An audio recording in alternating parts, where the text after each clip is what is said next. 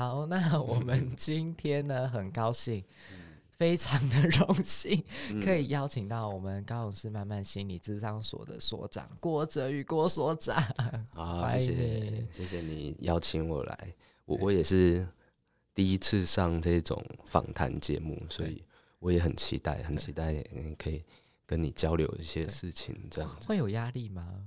哎，老实说会，对，因为因为可能。可能也会担心，有些想法不知道会不会讲对，还是说，哎，会不会有些讲想法讲不好？对，而且其实我跟你的反纲是乱七八糟的，没关系啊，没关系啊，就是。乱七八糟，乱七八糟的有趣了。好，那希望大家今天可以听到一个有趣的节目。好，因为其实我们今天访谈所长，其实最主要是我不知道这一集播出的时候，三级防疫是不是还在延长？嗯，对。但是因为其实我访所长的时候是三级防疫的期间，对对。那其实我相信大家在家其实都很崩溃。对，其实有一点闷坏了啦。其实真的对，所以其实那个时候啊，我其实主要是想要跟 所长来分享一下，就是在家然后自我的疗愈、居家的一个疗愈。嗯，对，因为其实我们节目是聊聊嘛，对，所以其实还是要有一点疗愈的成分在。对，其实所长对这一块有什么看法？嗯，其实我我自己对于居家疗愈的看法是。我一直没有做这个相关的，不管是文章或活呃节目啊，或者什么，是因为我发现疫情开始以后，就各行各业的人就开始在做，嘿，所以我就没有很认真的做这一块。各行各业的人都开始在做，例如例如呃，很多健身教练开始在网络上。做带带着大家做做运动，对啊，有的那种身心灵的老师就带着大家线上线上静心，线上静心，然后冥想，然后抽卡塔罗牌，对对对，甚至甚至瑜伽老师也带着大家在线上做瑜伽，这样我就觉得哇，各行各业其实很认真的思考，就是疫情下，就我我们怎么样把我们的。不管是专场啊，或职业的的一个的一个价值，去透过网络去传播，就是说要怎么维持生计了？对啊，对，有其实讲难听一点，就是有一个部分是真真的，就是在疫情下怎么样在在赚到钱哦，或者是怎么样打造自己的品牌，怎么样有知名度，啊，以至于疫情过后可以更有名一点啊，或者什么的。对。对，所以我自己在想心理舒压，或者是你说什么居家疗愈这一块哦，我自己看的比较广啦。对啊，我我也在想说，嗯，心理师假如要谈哦，要到底要谈哪一些？那当然，我我觉得我会论及的面向可能会很广。对，因为心心像居家疗愈，心理师也不会只说啊，心理上的的疗愈是最重要的。哦，像很多精神科医师都会说。嗯，疫情期间你要记得晒太阳哦。对 对 对对对，像我也会提醒我我接触到的，不管是忧郁症啊、学生啊或什么样的人，呃，他们在疫情期间没办法常常呃来找我，或者是没办法出门。对，好，那有的人他就会忘记说哦，呃，跟。跟疫情前的生活不一样的时候，到底对自己有什么影响？这样对，因为其实我有认识神经内科的医生，那当然也是我的好朋友。然后 那个时候，嗯，我就问他说：“哎，其实现在像疫情这样子三级警戒，然后大家关在家里，嗯，然后如果忧郁症怎么办？”他说：“忧郁症就吃什么什么，要躁郁症他就吃什么什么。”我说：“好，你不要吵。”我说：“好，你闭嘴。”对，就是从药物的帮忙，当然就是要要。稳定呐，哈。对。不过就或许你再多问一点，就会发现说，嗯，这些人或许受疫情确实也有他的影响。对，因为他就会说我寄药丸给你，我我头好痛。对对。像疫情影响，其实像医生他们就是也开启了算是远距医疗嘛，线上线上问诊。对，但据我所知，就是因为我我也有一些医生的朋友嘛，那我就问他们说，诶，他们线上医疗的的现况是怎样？那我的朋友就跟我说，哦，只有主治医师可以做这件事情。哦，对对，所以只只有医院大医院里面是只有主治医师，包括总医师到 R R R one R 五的住院医师，对，然后都都没办法做。对对啊，当然出来开开业的医生应该是都可以做，因为他们都是主主治医师。对啊对，所以可能这一块或许他们还是能够帮忙到到民众。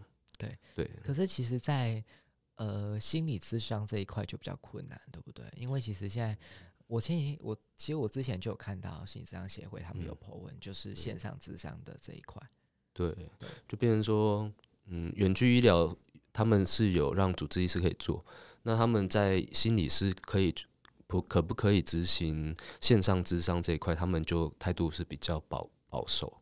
对保留，对啊，我们遇到的申请上的困难也比较多，因为他就设定了很多门槛跟呃申请的要求，对，那所以现在大家都在努力符合门槛去申请，不过目前全台湾大概可能不到十分之一的智商所有申请过这样子。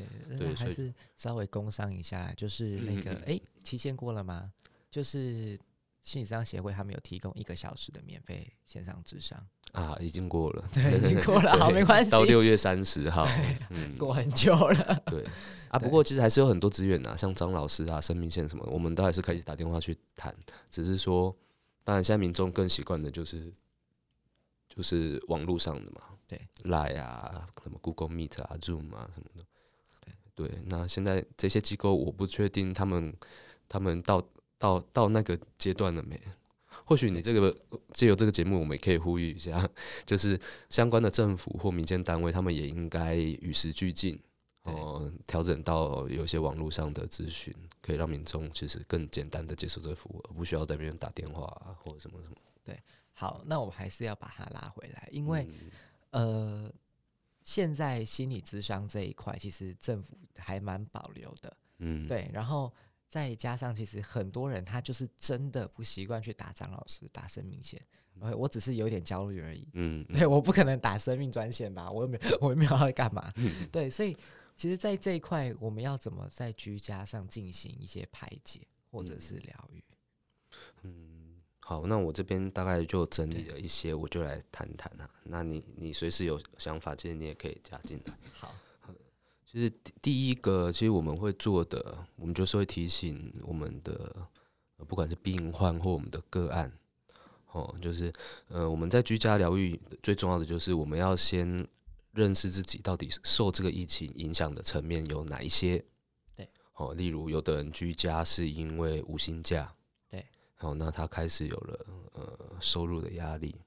好，那收入压力，假如呃，它就是一个存在的事实。那我们怎么去接受它，或者是我们怎么样定一个底线？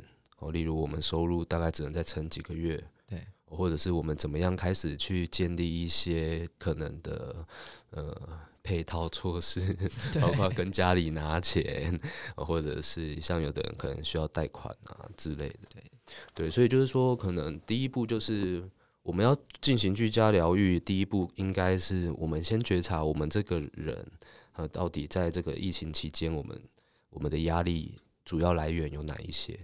对，哦，所以刚提到一个可能是经济的，啊，有的人是怎么样呢？例如在防疫之前，防防居家隔离防疫之前，其实很多人他可能是不喜欢在家里的，哦，例如他不喜欢看到他爸爸妈妈，或者是 或者是他只能够接受跟他老婆晚上相处，大概回家工作回家相相处个一两个小时，对，结果变得忽然间要相处很久，然后问题就变得很多这样子，对。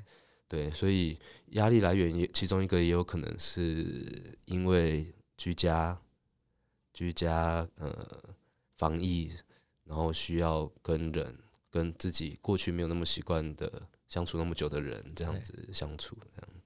对，所以第一步很简单的来讲，就是我们要先了解我们的情绪，我们的压力到底受哪些因素影响。好，那再针对这些因素来想一些可能解决的方法。可当然很多是很难解决嘛，对不对？哦，像钱就是很难。对，那我们就是可能要针对这些压力去做一个所谓的压力的调试，对，或排解嘛，呃，或排解。对对对对。啊，当然这些压力调试或排解，它其实就是一个在我们不得已的情况下，针对这些压力所做的一个一个协助。好，那包括就是，嗯，有一个部分可能就是我们要很很能够慢慢的去了解我们的身心到底什么怎么受这个压力所影响的。对，好像有的人会恐慌发作，因为他从来没有失业那么久，然后钱从来没有钱那么少过，或者是从来没有。发现说自己的产业居然受这个疫情影响那么的大，哦，那这那这样子的恐慌，可能他就要好好的去去面对，说他他确实存在着一个威胁他，呃，有史以来最威胁他的事情，哦，那我们就要去去好好的面对这个议题，这样子。所以有时候有时候有的人会逃避嘛，他可能会会会在这些议题当中，我们会去逃避。然后会建议说，呃，偶尔可以逃避，但是在这段期间，我们还是要认真的思考一些。我这边写到了，其实就是关于人生的问题了，对，也包括职业的选择、转换，对，呃，要不要开始斜杠、斜杠青年，对，对，或者要不要再进修。有的人会利用这段时间，我买了一些线上课程，例如电脑的课程或什么课程，去再继续进修。其实现在它也是一个醒思自己平常生活的一个机会，对不对？对我我自己是这样觉得。当你当你认真的醒思自己的生活、自己的人生的时候，其实你就有比较有可能去好好的对抗那个。呃，居家防疫哦，或工作影响所带给你的呃所谓的生活生存的焦虑跟恐恐恐惧感这样子，或者是那种失衡的感觉，对，所以就有有一块确实就像你讲的，可能要回到一个思考人生或什么的议题。啊，有个部分当然是个比较个人的，呃，例如思考自己，对，哦，自己的。的一问题，还有个部分是思考关系的问题，哦，例如跟妈妈的关系、跟爸爸的关系、跟老婆、跟小孩子，哦，像有的爸爸因为防疫多了很多时间跟小朋友相处，对，然后他才知道说，哦，原来小朋友的互动是这样子，对，所以这些就是关系的问题，这样子，对，所以当这些议题我们都都开始去面对的时候。才才才需要进行居家疗愈，因因为你就开始发现哦，这些议题确实，呃，都让你产生了可能过去你没有那么真正去面对的一些呃心理压力啊，或者是什么什么对情绪上的的问题这样子。讲了那么多，很像都还没进入到 疗愈的内容，对不对？好，那但刚刚讲的就是说，呃。呃，最现实的问题，我们当然我们无法解决，或者是在短时间无法解决嘛。那我们就要能够控制我们的身心的的焦虑或压力的状态。好，那一个部分是觉察自己的身体。好，那所以通常我们像坊间最常听到的就是什么静心、内观、正念，对，或者是什么身体的扫描。好，这些比较心理的用语，其实这种觉得真的有用吗？嗯，我觉得他在让你被很多事情影响的时候，他可以把你的状态回归到一个比较单纯的的状状况。好，例如你当你为很多事情很烦躁的时候，你做静心，你做正念。正念其实就是说，让你去觉察你身体到底在受什么影响，但是我不批判它，然后我就去接受说，我现在身体，例如我头很痛，我肚子很痛。我什么什么肩膀酸痛这样子，就是说你去你去感受你身体的状况之后，其实他我觉得他这些内观啊、正念啊、静心，它都是有一个功能，是说哦，当你的人人的思考或者是身体的受的影响哦，你一直让它持续的时候，其实你这个人其实就会生病，或者就会不舒服。对，好啊，做这些事情为的就是什么？就有点像你的电脑运作久，你总是要重开机吧？对，或者是你总是要关机让它休息一下。对，我们每手机一两个礼拜不重新开机，是不是就会怪怪的？对对啊，所以做这些事情的用途是什么？是不是就让你的脑袋怎么样？本来整天都在烦恼钱的，然后你就有什么？每天可能就多了一点时间哦，例如睡前十分钟，起床十分钟，午睡前十分钟，我们做一个什么正念身体扫描内观，然后去把自己的心思拉回到一个很纯粹，我不去担心任何事情的状态的时候。其实你的脑袋就得到一个转换。对，好，那因为我这样问哈，因为你刚刚说的正念，嗯，然后内观，嗯，还有一个是静心，静心，对，这三个不要说观众朋友听不听得懂，我都听不懂，所以它到底是什么？嗯，我们应该讲我们要怎么去执行这件事情？嗯，应该是说让你的想法专注在很单纯的事情上。例如呢？例如像身体扫描，就是让你的想法专注在感受自己的身体。好，什么叫感受自己的身体？就是说你的脚现在是在踩着啊，你的指脚趾头到底有没有抓紧地还是没有？这时候你就不会去想你现在没钱了，对不对？因为你你在感受你的脚嘛，你懂我的意思吗？哦，你不会想说你你你待会出去要跟你家人吵架这样子，反正就是你要把你的心思转到一个。集中到一个注意力，然后它是可以，它是可以让你跳脱，让你很专注的在某个状态啊，跳脱另外一个状态这样子。像内观可能就是说，呃，我我现在就去想，像像我我我对于我对于跟家人的冲突，我非常的痛苦。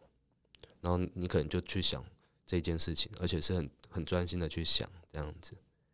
哦，或者是去看你的心到底为什么受这些影响，哦，或者是你用客观的角度去看你这这个人到底怎么了，哦，其实这个就是观自己的心呐，或者观自己的这个人所处的这个状态到底是怎么样。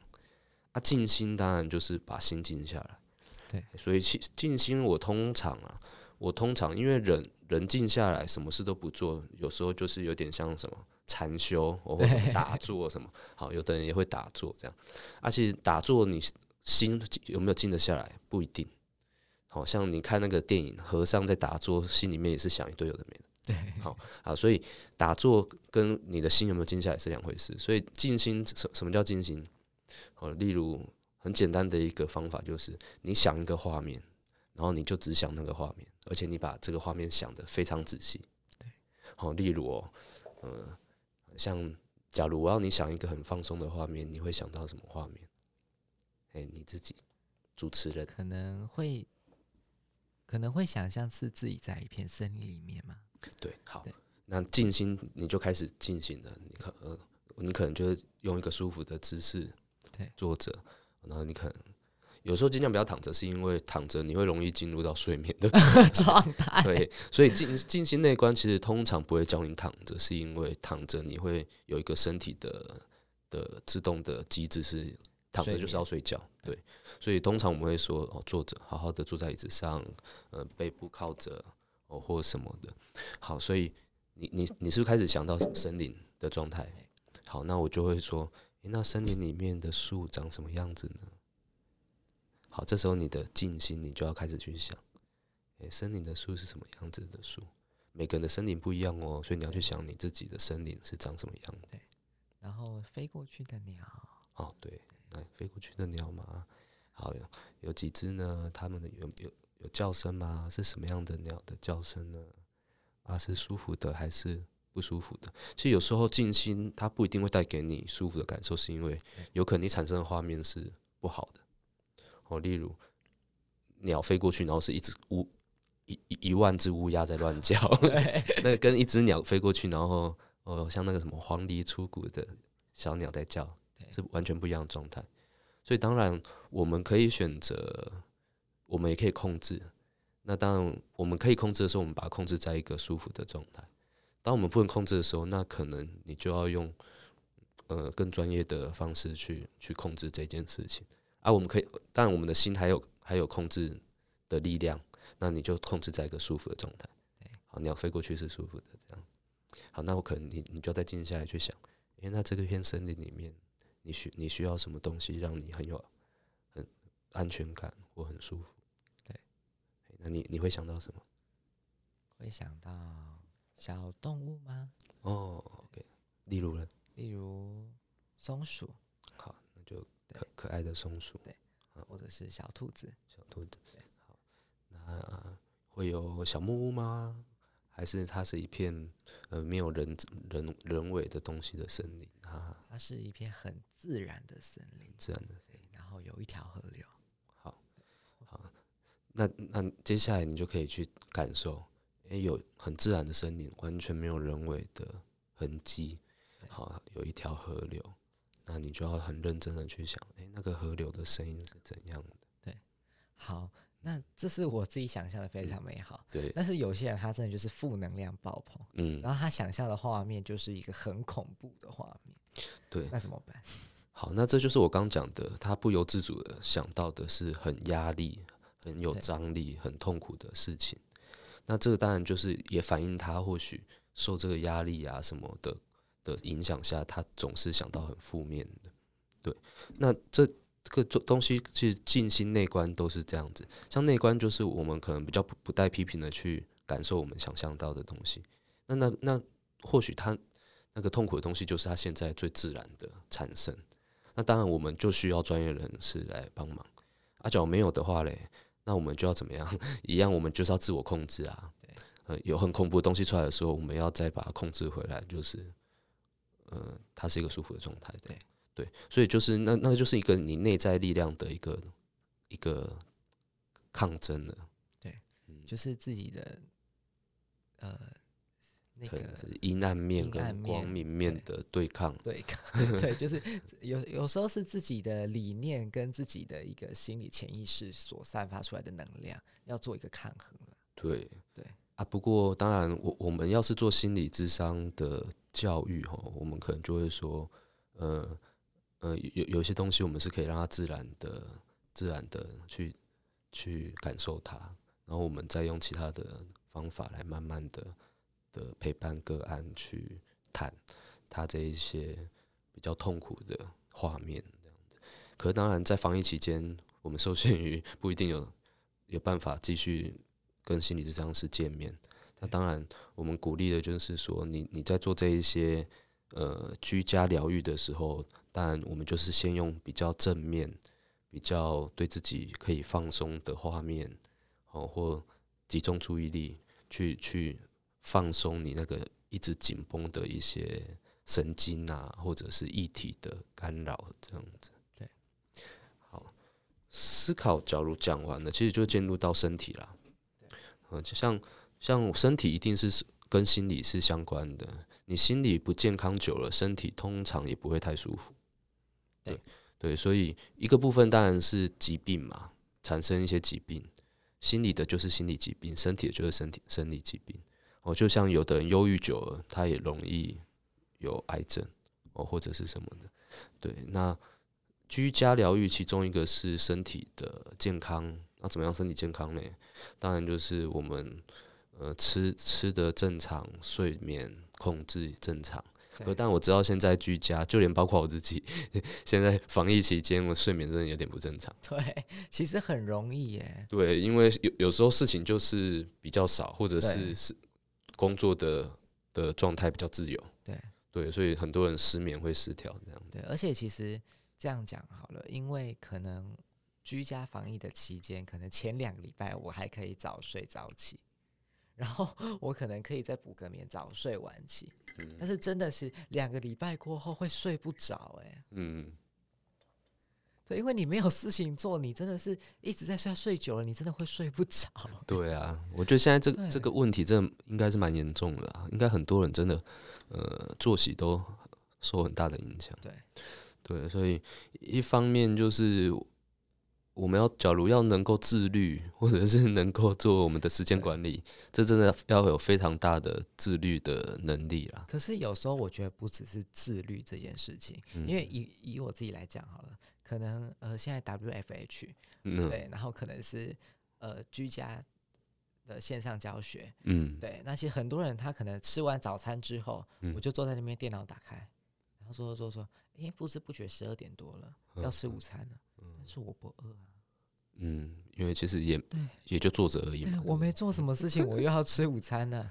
然后午餐好，真的真的就是吃不下。然后可能前三天还会勉强自己吃一点东西，然后到第四天，然后说午餐真的吃不下，好，继续继续做事情。两点多了，不行，真的要吃东西。吃下去之后呢，晚餐吃不下。对，哎，六点了，七点了，我为什么没做什么事情？我，你知道那个感觉是为什么？我一天都在吃三餐。哦，所以我觉得我一天吃三餐就够了，你知道吗？所以人家说你今天做了什么？吃餐吃早餐，然后就吃午餐，然后晚餐又来了。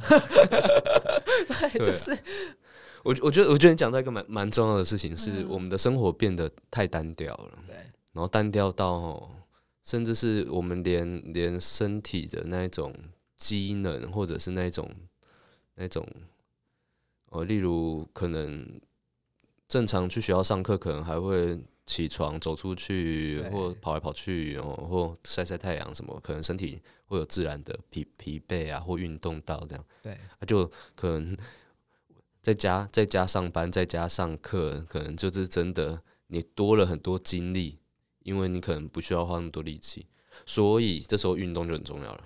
这就是接下来在谈的居家疗愈的另外一个，因为我们的活动量大大降低。以至于我们其实要刻意的去提升我们在家的活动量，包括流汗，对，包括晒太阳，包括呃做有氧运动，哦，像有在上健身房，就是居家的重训，其实就可能还是要维持，因为你就想嘛，假如你原本一周上五天健身房的，就现在变成每天都在家里，然后只能用家里的哑铃啊或什么运动，其实那强度一点都不够。所以其实你多出来的力气，其实就是，就是我说的那个你的，你真的就是力气精力太旺盛太多。啊，在学生方面，我觉得就也也是一样的嘛。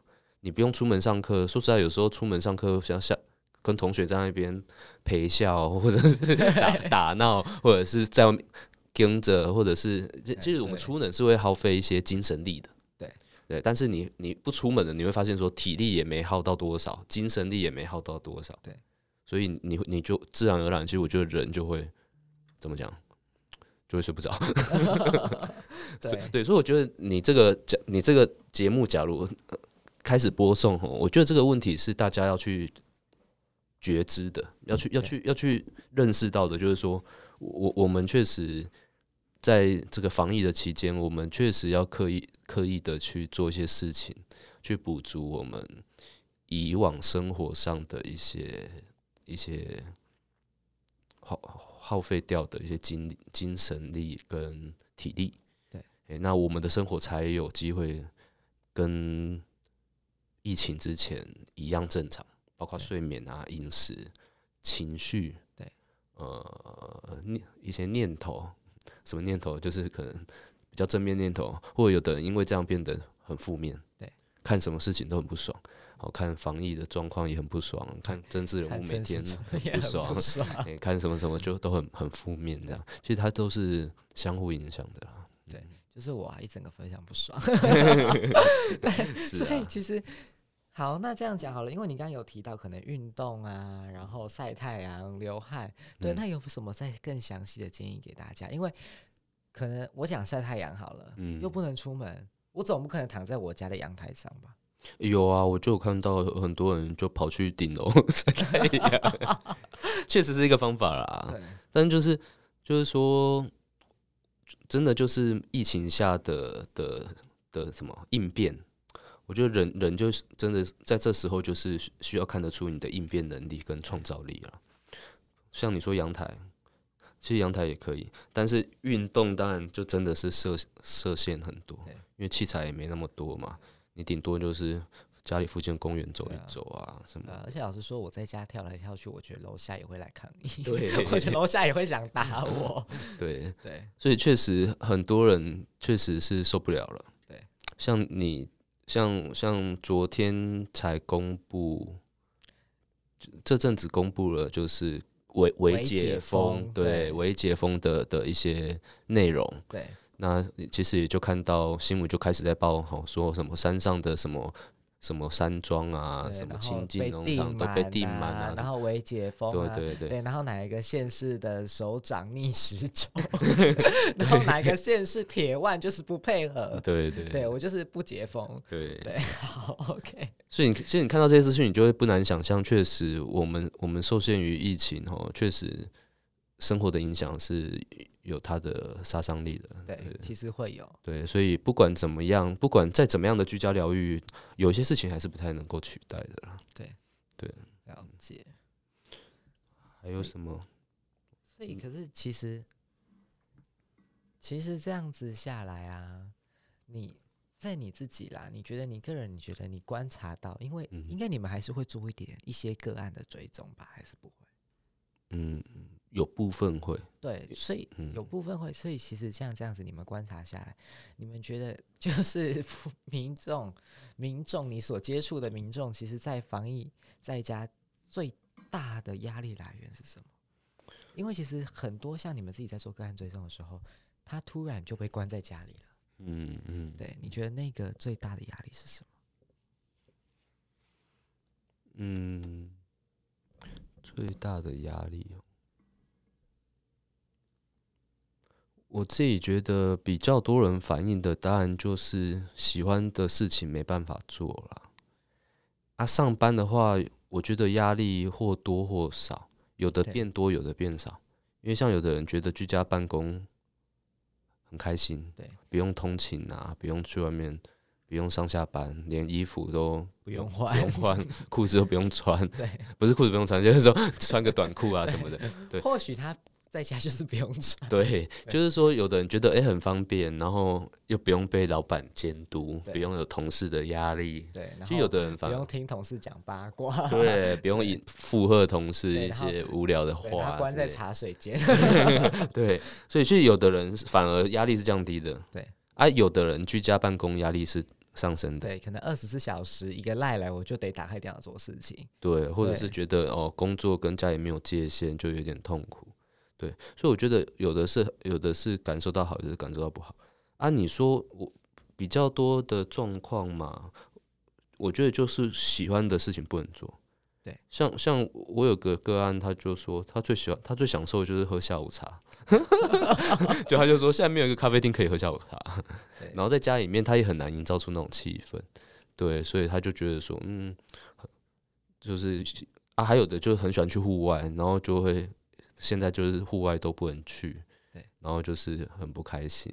有的人就很真的很喜欢接触户外所以我的我我我觉得大概最痛苦的就是你平常最有兴趣的事情不能做，对对，所以啊，所以我觉得这也是一个很大的提醒呢、就是说你你有没有一些兴趣是不会受疫情影响的？对，其实，其实我我我有跟我的个案讨论过哦，就是说，在疫情下，确实我们有些兴趣没办法执行。对对，那我们是不是也应该去想一下，说，诶，有哪些兴趣是在疫情之下，它一样可以发展的？对，好，好，例如学摄影，哦，像学摄影，或许有的人在家，或者是我觉得学摄影有时候 也是必须走到户外去，哦，嗯，就就可能可能在家在家可以发展什么兴趣？手冲，对，手冲咖啡练习一下，不然就是那个品酒 啊我知道了我知道了，就是那个那个厨艺，厨艺。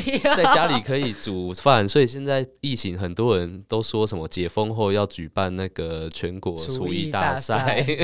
可是我买不到菜，哦哦哦，对哦，现在。没有园艺啦，种花种花，对对，所以就是说，我觉得有些兴趣就是我们还是要还是要建立是它它是可以在家里做的啊。当然解封后，我们也可以期待我们回归我们原本的兴趣这样子啊。当然那些听音乐啊、看电影啊、看追剧啊，跟好朋友线上聊天，像我有的朋友就是利用这段时间就开那种线上同学会，对对 就是变得说，哎、我们忽然间习惯了这件事情。啊，原本很久很久才能开一次的同学会，因为有些同学就四散各地，还有的在国外，对啊，我们就借由这这个疫情的期间，我开了同学会，因为因为忽然间大家都习惯了对，线上会议，对，而且就线上同学，对，然后线上同学会就变成说参与的人多了，因为原本对需要很高的门槛嘛，包括还要坐高铁啊，还要约同一个时间啊，对，然后要把三十个人凑在一个时间呢，对对对，所以确实，我觉得疫情我们有疫情可以做的事情，对，就变成说我们其实真的是要发挥我们自己的那个弹性、创造力跟那一种，呃。比较能够怎么讲，宽容的去看待我们受的限制，我们有时候就不会受这限制影响那么多。对，所以其实有时候也是要第一件事情就是要好好培养自己的另外一个兴趣了。嗯，其实兴趣是可以被培养的。对，习惯的养成是二十一天嘛。对，其实方。封到现在也超过了，对，或许嗯，或许有的人都已经学学到了新的、对有趣的事情或专长或专长或习惯，对，因为就是二十一天的养成，对。然后第二件事情就是说，希望大家可以去宽容的对待一些疫情，对，那也可以适时的放过自己。对我真的觉得，呃，像我我写到断舍离啊，对，其实，在疫情当中，我们真的。需要放过很多事情，嗯，包括原本以以前每天都在追求的一些事情，它其实它是多么的不堪一击或脆弱的，对对，疫情来居然就瞬间就没了，哦，像很多店倒了，很多什么很多职位裁裁员的，哦或者什么，对，所以其实我们我们需要断舍离，我们人生中其实可能不是那么重要的事。对，所以透过这疫情，其中一个思考人生，我自己也会觉得说，嗯，对啊，在在防疫期间，其实我们也可以好好思考说，嗯，就算以后的社会没有了疫情，但是我我们我们应该做一些什么事情？呃，其实是你人生当中可能应该真正重要的事，我觉得应该是要好好思去思考这件事，包括环保啊，好像疫情，它它也有可能是一个。呃，自然的反扑，但是它有可能是人为的，或者是也有可能是自然的。对对，那我就觉得说，我们人应该也要好好在这个阶段哈，人类发展到这个阶段，应该要去好好的去思考说，诶，我们怎么样去对待彼此？怎么样去国家之间的交流？我怎么样去对待自然？我觉得这些事其实都很值得我们这一代的人好好去思考。对。也难保不会有更严重的事情发生了。疫疫情其实只是其中一个显现在我们现在的地球的连接上，哎，那也不确定会不会有。像像最近报道就是呃气温嘛，对，嘿，美国像很多地方的气温都是真的是极端气候，很像是数百年的高峰这样子。对，对，就真的是极端气候啊，南北极也是在融化当中。对，那未来未来还有什么样的考验？我觉得都是我们人我们人类哈，在这个阶段可以好好去思考的。其实我觉得就是一样啦，就回到刚才话题，它就是一个醒思的机会，对内省，然后醒思自己对这个世界的一些共处的方式。嗯，对，其实就是去思考这些事情。对，所以其实呃，还是要鼓励一下听众朋友，就是说，虽然三级防疫的这个疫情当中，嗯。的这一段期间，呃，它虽然可能会造成一些压力，它可能呃经济的压力啊，或者是一些人跟人相处之中的压力，但是我觉得说，诶，它其实就是一个醒思的机会，对，然后去反省说，诶，那在这样子的过程当中，我可以达到什么样的改善？嗯吗？对，嗯，对，嗯，对，啊，其实。嗯，所长这边还有什么想要特别跟我们分享的吗？因为其实我突然发现事情，就是我们这样子聊聊也四十分钟。对啊，啊啊啊！超过没有关系吗？没有关系啊，没有关系。对啊，所以其实反正你也可以再剪的，不 应该不会剪啊，就观观众就在家听一个小时吧，不是？没有啦，对，其实就是看一下说还有什么要跟大家分享的。嗯。我自己，我我自我自己最近是因为呃，像前前几天张善存医师他其实有道歉一件事情，对，那那件事情其实我自己是做蛮多研究的，所以我觉得这件事情其实也是一个很重要的事情，就是我们我们这一代的人怎么样去看待生命这件事了。对，像像他那时候说到那个 DNR，很很很多很多家属愿意接受这件事情。对，可是后来有有一点被骂说，呃，应该是说他被骂，好像是说，呃，我们的死亡率比较高，是因为我们我们比较我们蛮多家属就是有有做 DNR 的这个选择，对，也就是呃在危危机情况可能放弃放放弃，呃，包括不必要的急救或什么，因为可能救回来也是很严重，或者是植物人，或者是脑脑损伤，或者是呃长期卧床无法讲话什么。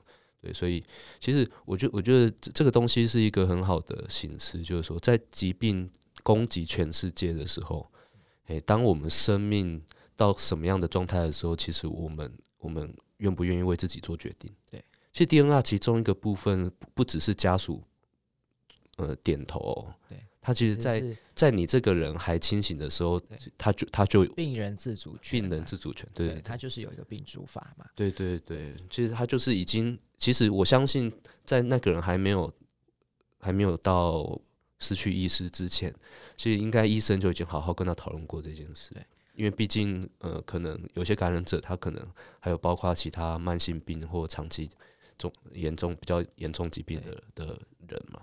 所以，其实我我相信这一些决决定，呃，放手的人，其实他们都一定是，呃，对自己的生命有一个思考过。对，因为其实，在你的心理咨商所刚开幕的时候，你有跟我提过，你的这个心理咨商所，你想要做的一件事情是告别。对对对，因为其实你说现代人，尤其是东方人，嗯，很不擅长告别这件事情。对对，所以你希望做的是一件事情是告别。哇。你你你你很厉害，记到现在，是不是？对，所以，我我也在想说，嗯，最近该不该发生？但我觉得，嗯，这个风头上好像有点危险。其实我觉得不会，耶，嗯，其实我觉得不会。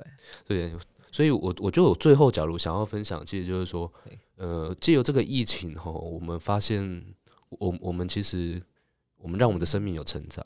一个部分是发现什么是真正重要的事情，对，然后然后把握我们觉得重要的事情，我们真正。在乎的人，对，好，再来就是说，呃，生命当生命走到尽头的时候，我我们我们我们愿意为自己，还有为我们的重要的家人做一些什么事情？像 DNR 跟病毒法，其实最大的最大的受益人其实就是家人。什么意思？因为其实很很多家人会因为东方，像东方可能会觉得说。呃，像宗教，有的宗教其实它它是受影，其实这件事情是有受宗教影响的。对，有些宗教觉得人不能够自杀，然后他们把签署一些放弃急救等同于我放弃我自己的生命。对，对，所以或许或许他推动过程当中有很很多的一些信仰的阻碍。对，但我觉得我们也可以好好思考是，哎，这个真的等同于自杀吗？还是它其实是一种？我们善终的一种方式，或者是说，它是像某某一个宗教所说的放下，对对对，就是可能归回红尘啊，然后回归到一个我们人该去的地方。对。对。啊，其实我觉得，我觉得他他他他善善的层面其实蛮广的，可是当然，有的人他会被一些东西捆绑。哦，例如会不会下地狱？会不会怎么样？哦，会怎么样？不过我觉得他善的东西是值得我们去思考的，包括其实，呃，后后代在在看你长期卧床的这个状况下，其实后代也呃，孩子也是或病人的家属其实也是很痛苦。对，而且长期卧床的人其实很恐怖。对，真的很恐怖。对，所以就是自己也痛苦，然后家人家人也痛苦，啊，再来。经济也是负担，对。啊，再来嘞，就是医疗的负荷其实也很大，对，嘿，就是你你不要想说，哎，一个人卧床，我们家属愿意付钱怎么样？可是你就想，假如假如很多这样子的事情，包括车祸啊，什么什么重大疾病什么的，一直插管哦，急救或什么，其实长久应该是说，在整个国家，它可能是数万人卧床的，对，可能数万、数十万。三二三十万人，其实很多安养院、长照中心都是躺着的一些人。对，所以其实我觉得他这这个疾病，或者是最近哦，呃，张张善存提到这个议题，其实我们我们大众其实也可以好好去思考啦，就是说，诶，当你真的需要面对到一些呃放下或急救或你的生命的选择的时候，对，其实你你自己会想要怎么样的一个？呃，善终或者是呃存在的方式，对，什么叫存在的方式？就是例如你你愿意脑死植物人，然后再多活个十年嘛，或者是你愿意怎么样嘛？这样子，我觉得它其实是一个，我觉得这个是这个疫情吼，它打击人类非常大，但是我觉得它应该有也也在某个层面把人类推往下一个阶段，这样子。对，还包括我们人口问题、自然问题、呃，国家问题、呃，疾病，对，或生存生生命问题，甚至是一些可能政治操作的问题，对对，甚至是政治的问题，其实这，嗯，其实也都真的是越演越烈，所以我觉得这个疾这疾病或许也是一个很好的提醒啊，就人人人类的世界往后该怎么走，其实我们这一代。呃，其实应该真的是要好好思考。对，而且其实还有一个更重要的事情是，在乱世之中，你就可以看出谁是最真的那一个人。嗯嗯嗯嗯嗯，对对对，其实真的是这样。你这个你这个说法，我觉得很好。就是，嗯，我们在这一些苦难乱世当中，其实你反而可以真正看清楚一些事情。对，然后我们就要趁这个机会，好好看看。不光是看看清楚一些事情，还还有个部分是看清楚自己。对，所以呢，今天我们要，所以呢，我们今天也是要告诉大家啦，就是说，呃，在乱世之中看清楚那个最真的人，那也看清楚，也找回最真的自己。对对，好，那就祝福大家。那我们今天也感谢 慢慢心这样说，郭哲宇郭所长，谢谢你，谢谢你的邀请，谢谢谢谢，好。